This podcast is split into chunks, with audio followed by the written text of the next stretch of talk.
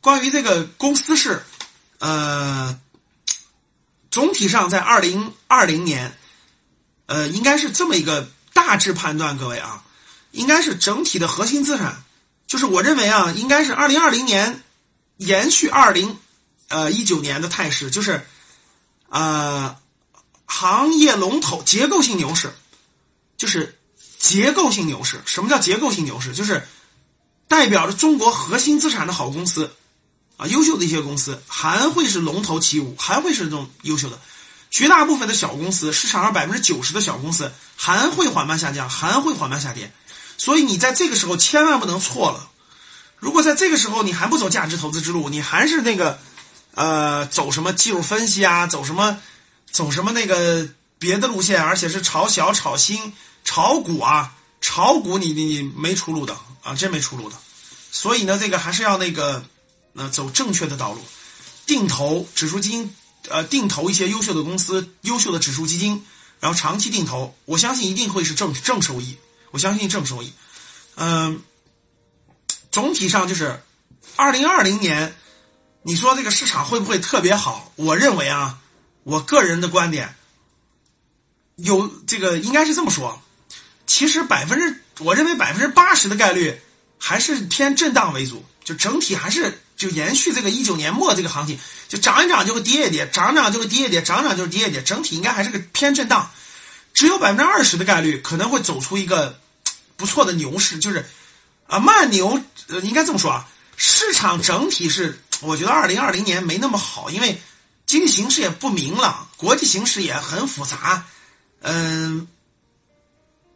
不会是那种很牛的，哒哒就涨上去了，不可能，叫结构性牛市。就整体市场是上涨跌跌上涨跌跌上涨跌跌上涨跌跌的，少部分好不错的公司，我觉得应该是个慢牛，就是慢慢慢慢上涨，慢慢慢慢上涨，大概是个这么个特征。所以呢，这个我总体认为是核心资产还是会上涨的，就中国的核心资产。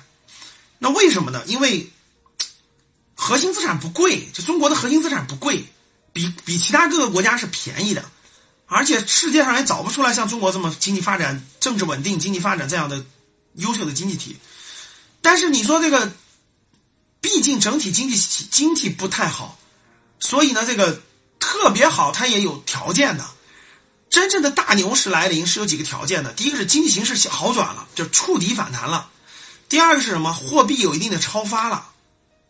再加上那个。这个形势到了这个地步了，就就能轰出个牛市来。它现在没有到，经济形势不太好，触底还没有完全确认，还在触底当中，就经济没有反转，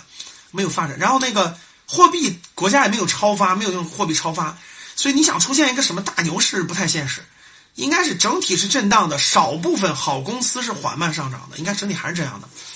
所以呢，这个二零二零年，我觉得中国核心资产会在波动当中，还是会出现很多黄金买点的，就是。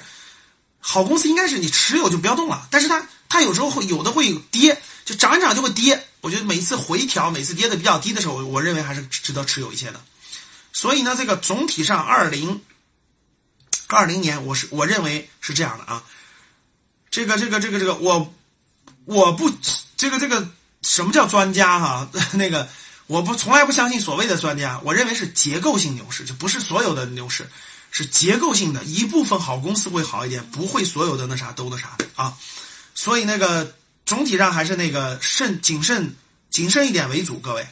总体应该还是有谨慎一点为主啊。好了，今天的节目就到这里吧。如果你想系统学习财商知识，提升自己的理财能力，领取免费学习的课件，请添加格局班主任五幺五八八六六二幺，我们下期见。